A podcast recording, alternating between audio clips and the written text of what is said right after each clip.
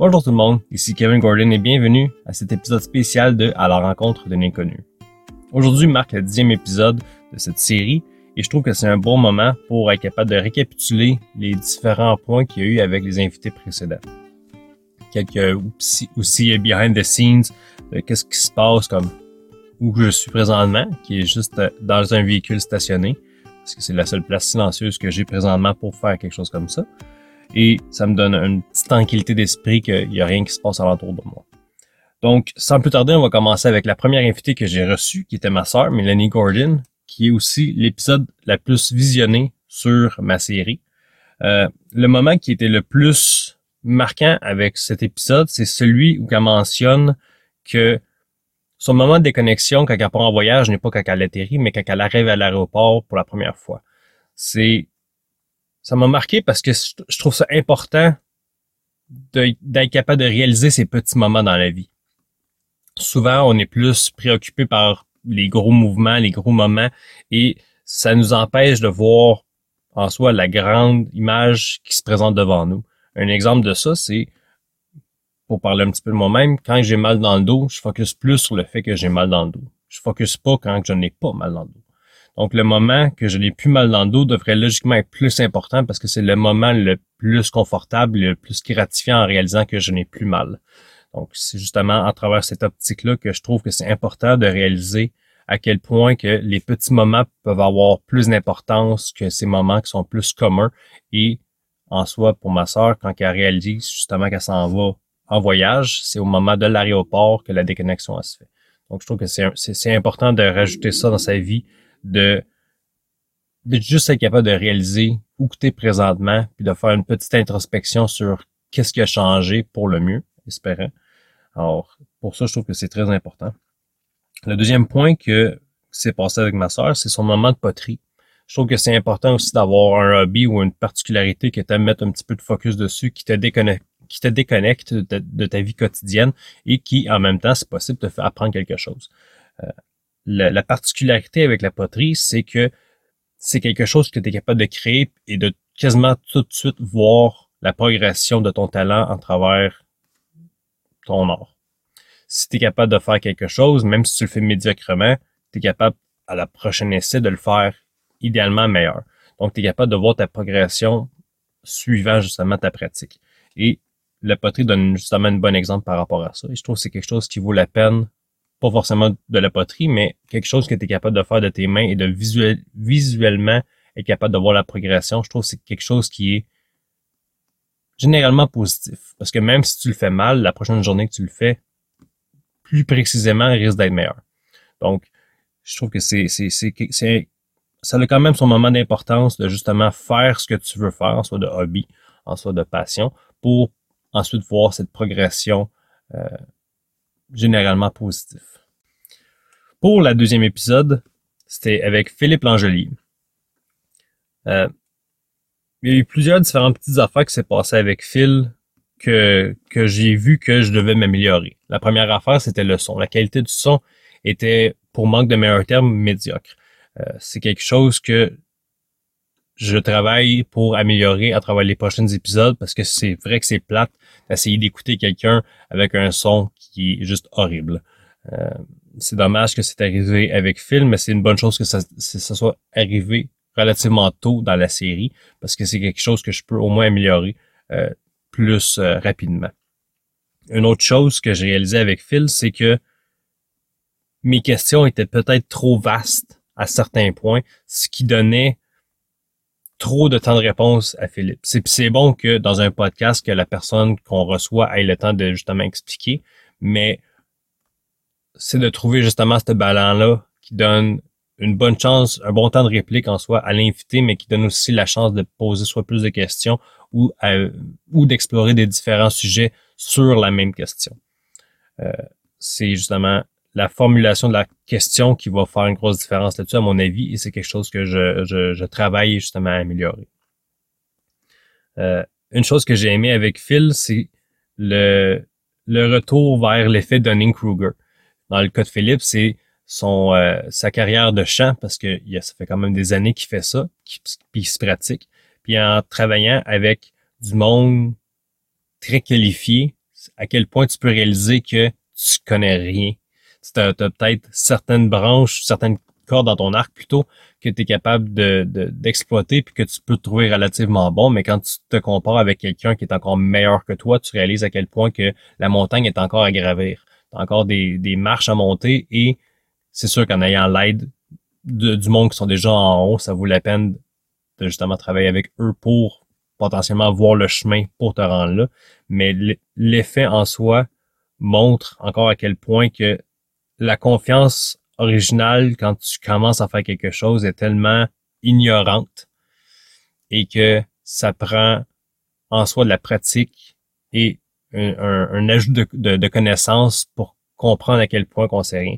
Donc, d'avoir retombé sur l'effet de Dunning-Kruger en travers notre conversation, c'est quelque chose qui m'a encore rappelé à quel point que même moi, je connais encore rien. Euh, c'est pas parce que tu lis des livres, tu écoutes des podcasts que tu forcément connais tout.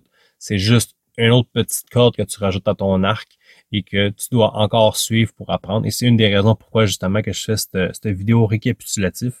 Parce qu'il y a tellement d'informations qui se partagent entre justement ce podcast-là et d'autres sources que faire un résumé de ces connaissances, c'est la seule façon que je vais être capable de bien les imprégner en moi-même. Et c'est pour ça que je fais ça. Le troisième épisode était avec Patrick Loisel. On a parlé pour à peu près la moitié de l'épisode sur sa carrière musicale qui était tout à fait intéressante, mais le point qui m'a vraiment plus intéressé était celui quand on a commencé à parler des théories des anciennes civilisations. Et suivant notre conversation, ça m'a fait un petit peu tomber dans la soupe de ce sujet-là j'ai lu le livre de Graham Hancock qui est Fingerprints of the Gods et ils ont aussi fait une série Netflix qui est Ancient Apocalypse sur le même sujet. Et ça tombe justement en profondeur sur les différentes théories qui feraient en sorte que potentiellement il y aurait eu des anciennes civilisations dans le passé, jusqu'à 100 000 ans avant Jésus-Christ. Et euh, le livre en soi est beaucoup, en fait, est très informatique comme comme euh, comme texte. C'est c'est je dirais pas redondant, mais c'est très lourd comme texte. Tandis que l'émission Ancient Apocalypse montre en soi, en effet cinématique, les différentes preuves que le livre lui-même sort. Euh, une des une des, des, une, des épisodes qui m'a vraiment marqué justement par rapport à ça est celle que quand les conquistadors sont arrivés et ont, conquis en soi euh, pour l'Espagne, ils ont décimé la population présente pour ensuite de ça établir leur propre pas leur propre religion, mais le christianisme par-dessus les fondations qui étaient dans ce temps-là. Et euh, une de ces fondations-là est une pyramide aztèque qui ont que les conquistadors auraient mis une, église par-dessus. Mais le dessous, c'est en soi trois pyramides bâties une par-dessus l'autre qui fait une grande montagne que les conquistadors avaient aucune idée qui était dessous eux. Et c'est juste pour montrer à quel point que certaines euh, certaines reliques du passé existent encore et justement cette, cette série Ancient Apocalypse montre beaucoup de ces reliques-là, que ce soit des différentes pyramides, que ce soit des structures mégalithiques sous l'eau. Ça montre justement à quel point qu'il y a eu quelque chose avant, on sait juste pas quoi, et cette série-là explique un petit peu les théories qui pourraient répondre à cette question-là. Euh, une autre affaire qui est plus personnelle, c'est je dois encore améliorer un petit peu les questions par rapport à mon interlocution.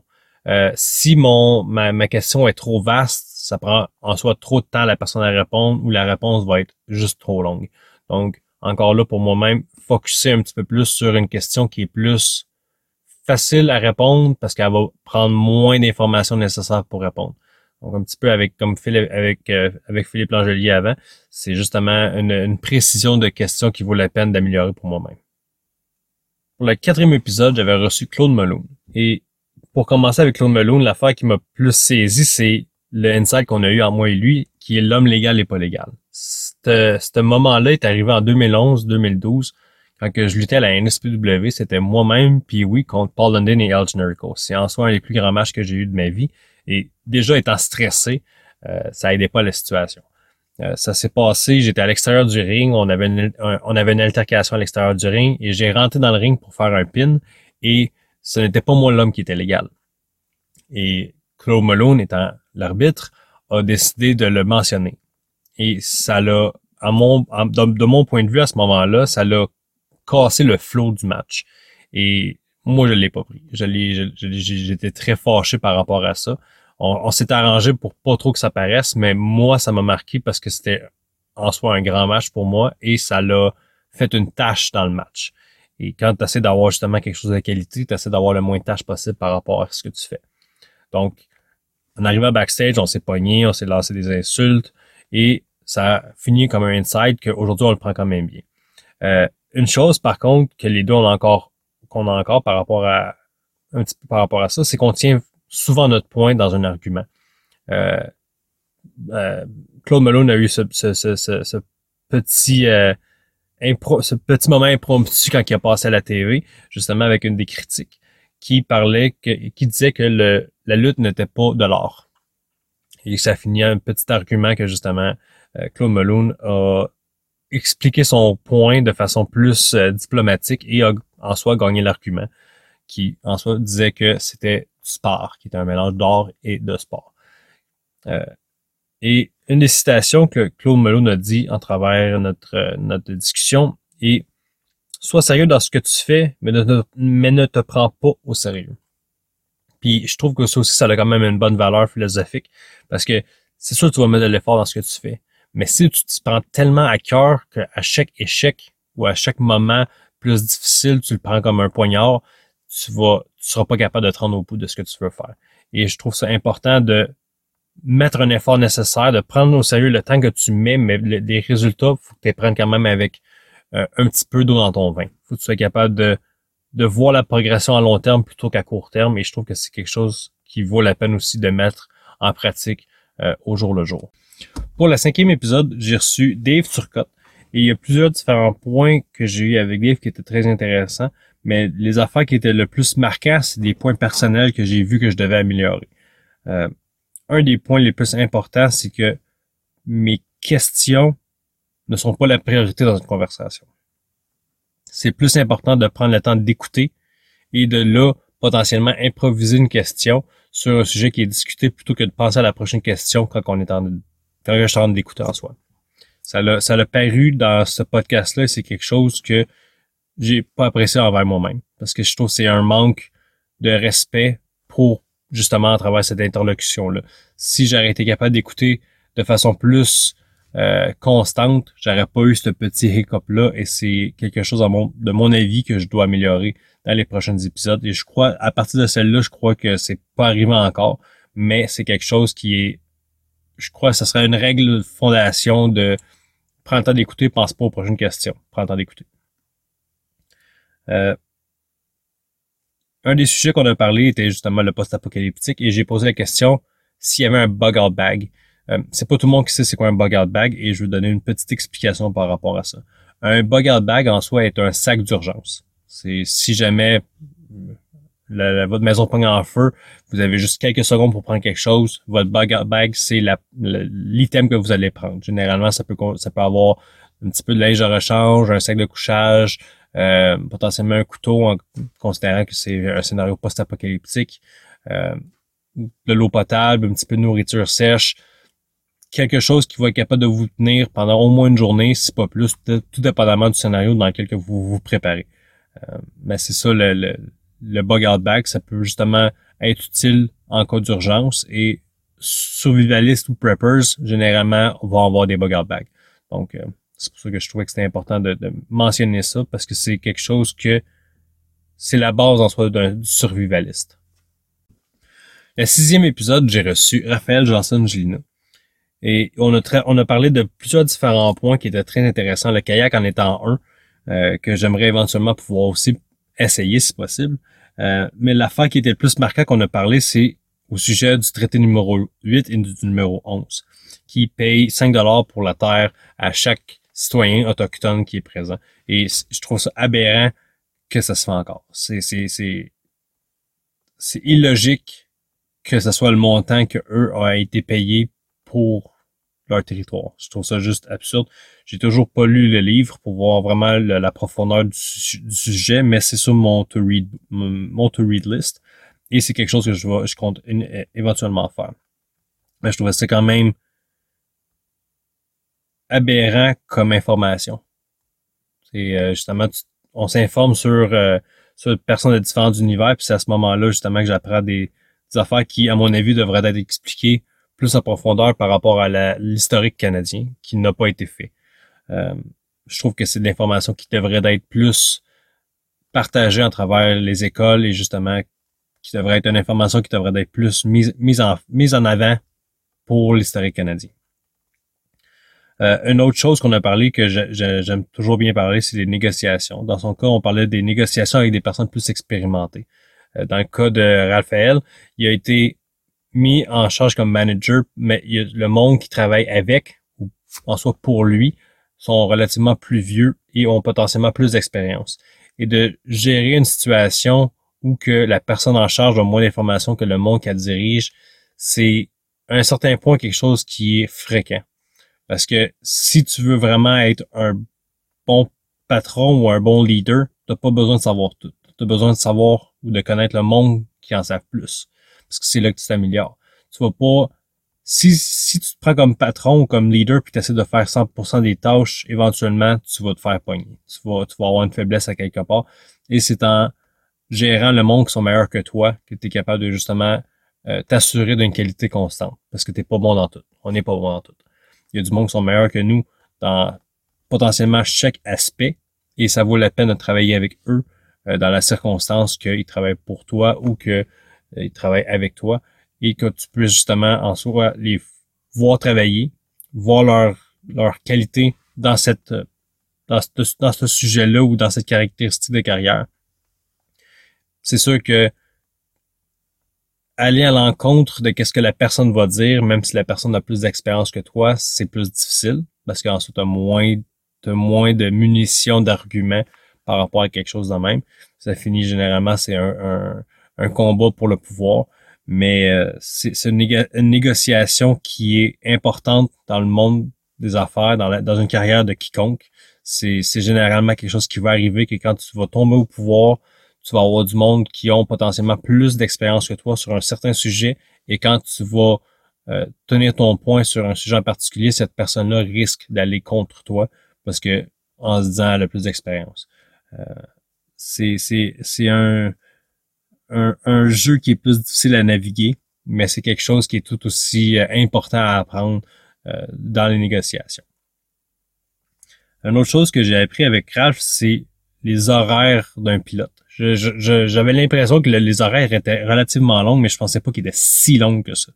Euh, je pensais pas que ils pouvaient quasiment faire des 24 heures en travaillant, parce que l'heure travailler pilote, c'est quand ils volent, mais l'heure travailler quand ils est au sol ne compte en soi pour rien.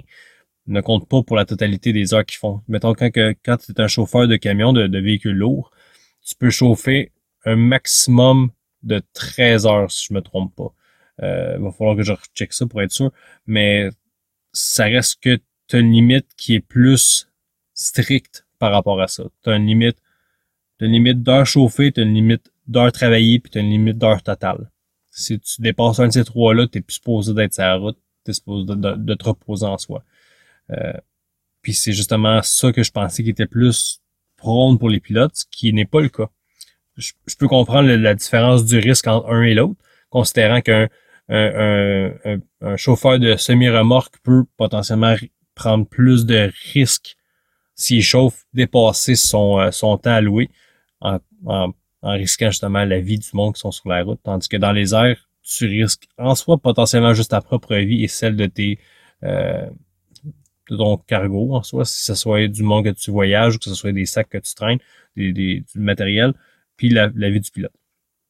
Donc, c'est pas c'est pas aussi drastique comme risque, mais le potentiel de t'endormir ou de faire une erreur est quand même assez grave. Donc, euh, c'est quelque chose qui, qui, qui m'a aussi marqué par rapport à notre discussion.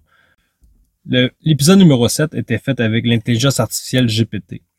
Euh, il y a eu quelques différents points que j'ai trouvé très intéressants, en soi de justement essayer de faire un podcast théoriquement tout seul, même si j'avais les réponses qui étaient déjà faites par l'intelligence artificielle. En soi, c'était ma responsabilité d'essayer de créer un certain, euh, un certain flow auprès du podcast. C'est pour ça non plus qu'il dure pas bien longtemps. C'est un épisode d'environ 18 minutes. J'étais quand même limité au fait de ses réponses qui étaient très monotones. Fait que j'essaie d'avoir des réponses un petit peu plus courtes, mais aussi, aussi informées que nécessaire. Et euh, pour ceux qui se demandent comment j'ai fait le tout, c'est relativement simple. J'ai pris ChatGPT pour poser des questions. J'ai posé les questions à ChatGPT de façon écrite. J'ai transcrit sa réponse sur une autre intelligence artificielle qui, lui, m'a donné la version audio de ce texte-là. J'avais fait deux, trois intelligences artificielles pour avoir un, euh, un audio qui était relativement euh, fluide, que je voulais pas trop un texte euh, qui était robotisé parce que j'essayais de justement créer un podcast en soi avec une certaine fluidité constante dedans.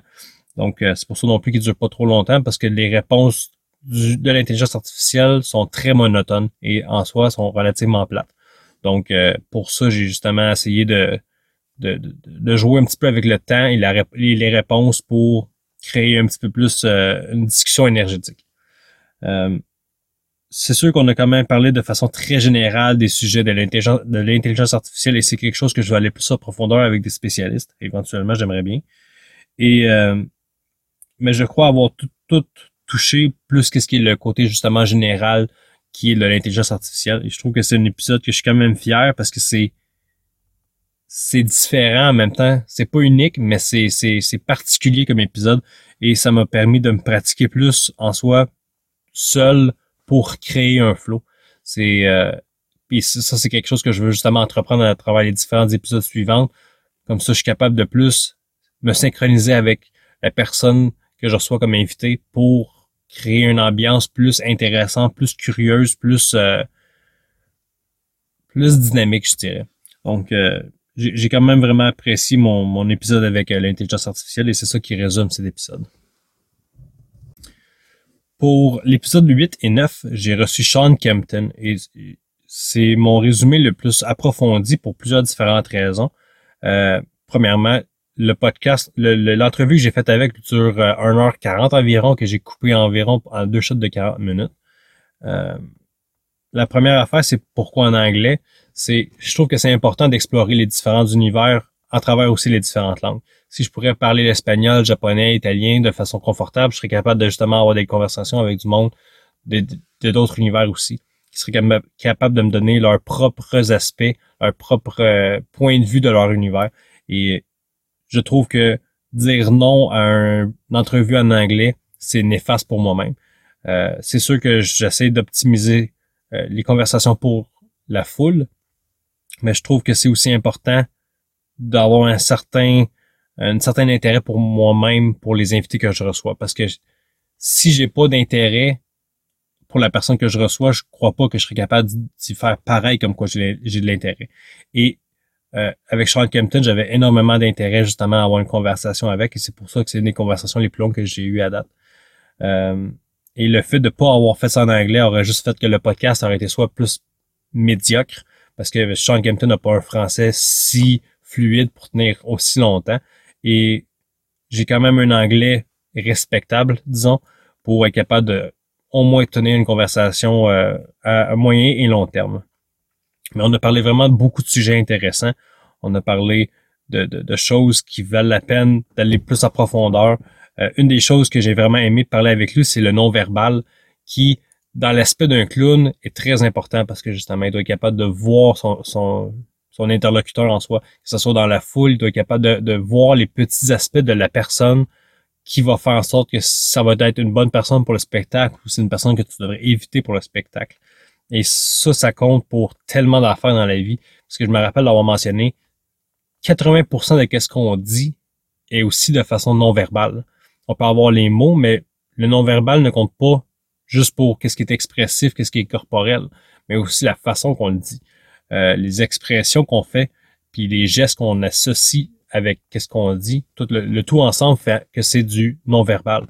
Donc, c'est ça couvre une grosse partie de qui qu'on est, puis de qui qu'on exprime en tant que personne.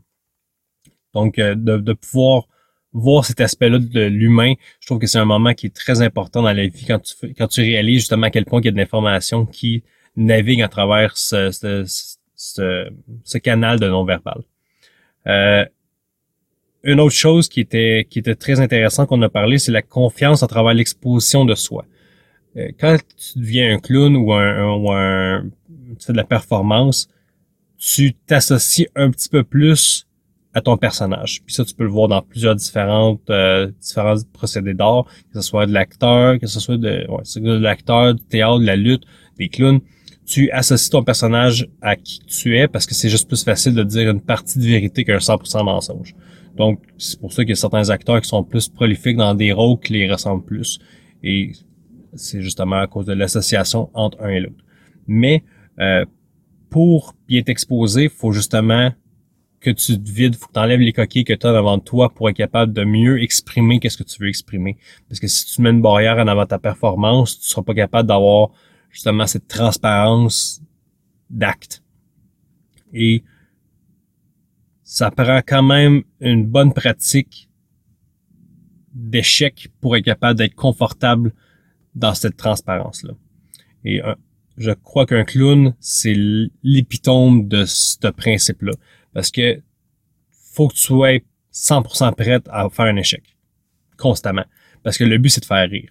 Ça se peut que tu fasses pas rire quelqu'un, mais le malaise que ça va créer est aussi le plongeoir pour accéder à d'autres choses. Donc, il y a, y a une certaine confiance qui vaut la peine à, chercher à travers l'exposition de soi. Et je trouve que c'est quelque chose, c'est un sujet qui vaut vraiment la peine d'explorer. Et c'est quelque chose que je vais explorer aussi euh, dans, dans, dans les temps à venir. Une chose, une autre chose que, que Sean Kempton a mentionné qui était très intéressante, c'est qu'il crée une étincelle ardente qui nourrit la foule près de eux. Ça veut dire que il va faire des petits feux dans la foule, figurativement, qu'il va faire des petits feux à travers la foule pour inciter le monde qui sont dans leur vicinité d'avoir les mêmes émotions. Donc, en attirant quelqu'un à travers le non-verbal, il est capable de voir une personne qui est déjà euh, heureuse ou justement qui radie plus de la joie, ben, en allumant cette personne-là encore plus avec cette joie-là, ben, il va affecter le monde qui sont près de eux. Et de là, justement, créer plein de petits feux de même qui vont faire en sorte qu'une foule au complet va être capable d'être dans cette même ambiance-là. Et euh, c'est une belle combinaison de différents talents qui se fait en sorte qu'ils sont capables de se rendre là-bas. Et j'imagine dans une grande salle avec beaucoup de monde, ça peut faire quelque chose d'assez mélodieux de, de, justement voir autant de monde réagir sur euh, un effet qui a commencé en soi avec plus petits euh, des plus petits gestes. Euh, ça m'amène ça aussi à penser à son cheminement de création. Ce que j'ai un des affaires, ça j'ai vraiment trouvé ça intéressant parce que il a été très approfondi par rapport à, à, à cette explication-là. Euh, en résumé, vite, vite, c'est préparation, ce qui compte les recherches et le brainstorm. Après ça, c'est la pratique du brainstorm, fait essayer les différentes affaires qu'il a pensées. Après ça, c'est assembler les différentes composantes, que ce soit jouer avec un chapeau, et ensuite de ça, ben, ça soit de pitcher le chapeau. Après ça, c'est la structure et la modification. Donc, une fois que tout est assemblé, puis tu as une structure de qu'est-ce que tu veux faire, ben, tu bouges un petit peu les morceaux ici et là pour améliorer le tout. Après ça, c'est performer et ajuster. Donc, tu performes, comme mettons du monde qui font des shows de stand-up, ben tu vas performer, tu vas voir si une chose pas, une chose pas, pas. Ben, tu modifies, tu tweaks un petit peu pour être capable de justement avoir quelque chose qui est bien rodé, qui va être capable d'avoir un suivi constant et qui va avoir le résultat que tu veux avoir. Euh, son, son brainstorm, la façon qu'il fait est très impressionnante par contre. Parce que un des moments qui était aussi très marquant, c'est quand il a dit qu'il a sauvé le show en soi du, euh, du spectacle Le Rêve pendant 40 minutes, qu'il fallait qu'il fasse de l'improvisation en avant d'une foule énorme avec presque rien. Donc, le tout de ça a été tellement combiné de façon méthodique et pratiqué à travers les années qu'il a été capable de faire ça sur un moment d'improvisation et a été capable de jouer avec la foule pendant le temps nécessaire en considérant que le show était déjà fini parce qu'il y a eu un moment assez euh, drastique dans le show qui a en soi scrappé une partie du show et tu n'as pas vraiment de peur de l'échec quand tu es déjà dans l'échec. Fait que dans le pire des cas, ça va aller mieux parce que tu es déjà en train de flotter sur le bas. Donc, euh, son, son cheminement de création fait avec autant de pratique fait en sorte qu'il est capable de sauver des situations qui nécessiteraient en soi beaucoup d'expérience et à travers cette expérience-là, il était capable de le faire. Et j'ai trouvé ça très impressionnant. Euh, pour finir envers Sean Kempton, il y avait aussi les citations qu'il a mentionnées, que c'est des choses qu'il vit plus avec. À date, dans, ceux que j'ai eus, c'est vraiment celui que il a mentionné des citations qu'il vit plus près d'eux. Euh, puis t'en avais trois. T'avais Kill them with kindness, qui tu l'es, tu l'es avec la gentillesse. T'avais time, wait, time, and time and tide waits for no, no man, qui en soi veut dire que le temps n'attend pour personne. Et jump off the cliff, qui prend les risques nécessaires. Et la, la combinaison des trois résume beaucoup d'histoires dans lesquelles on a discuté dans ce podcast-là. Et en soi fait un, un mantra de vie qui est positif et qui offre une progression constante pour cette personne-là. Et c'est vraiment trois belles citations qui valent la peine d'être répétées. Et euh, une, chose qui m'a mentionné, pas qui m'a mentionné, mais une chose qui m'a marqué avec le procédé du podcast avec Sean Kempton, c'est que il y a deux choses que j'ai faites, une bonne puis une mauvaise en soi. La mauvaise, c'est que j'ai fait trop de recherches sur Sean Kempton, ce qui a fait que j'avais trois ou quatre pages d'informations beaucoup trop denses. Donc, quand on parlait, je pensais encore comme plutôt avec Dave Turcotte, je pensais aux questions, mais je cherchais aussi les sujets de conversation parce qu'il y avait beaucoup, beaucoup d'affaires qui m'avaient mentionné plus tôt et que je voulais justement essayer de toucher à toutes. Et avoir eu tellement d'informations au préalable a fait en sorte que j'ai oublié certains sujets que je voulais parler avec ce qui est potentiellement bon parce que ça veut dire que potentiellement je pourrais le revoir pour suivre ces conversations-là. Mais j'ai fait trop de recherches, trop de préparation pour cette conversation-là. Euh, mais sur une bonne note, quand que j'ai fait le récapitulatif pour euh, les mettre en ligne, les podcasts, j'ai commencé à prendre plus de notes sur nos conversations, ce qui fait en sorte que justement j'ai plus d'informations présentement sur euh, notre discussion parce que les notes ont été prises au moment même de le de la finalisation du podcast.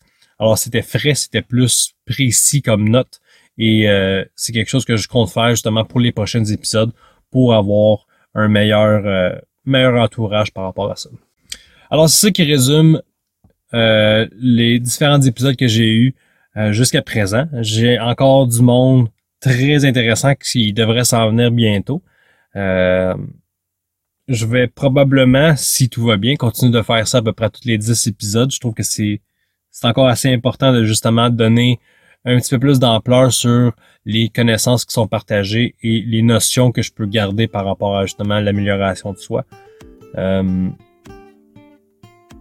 alors oui, ouais, ça ressemble pas mal à ça. Fait que merci tout le monde, merci d'avoir été présent aujourd'hui et continuez d'être curieux.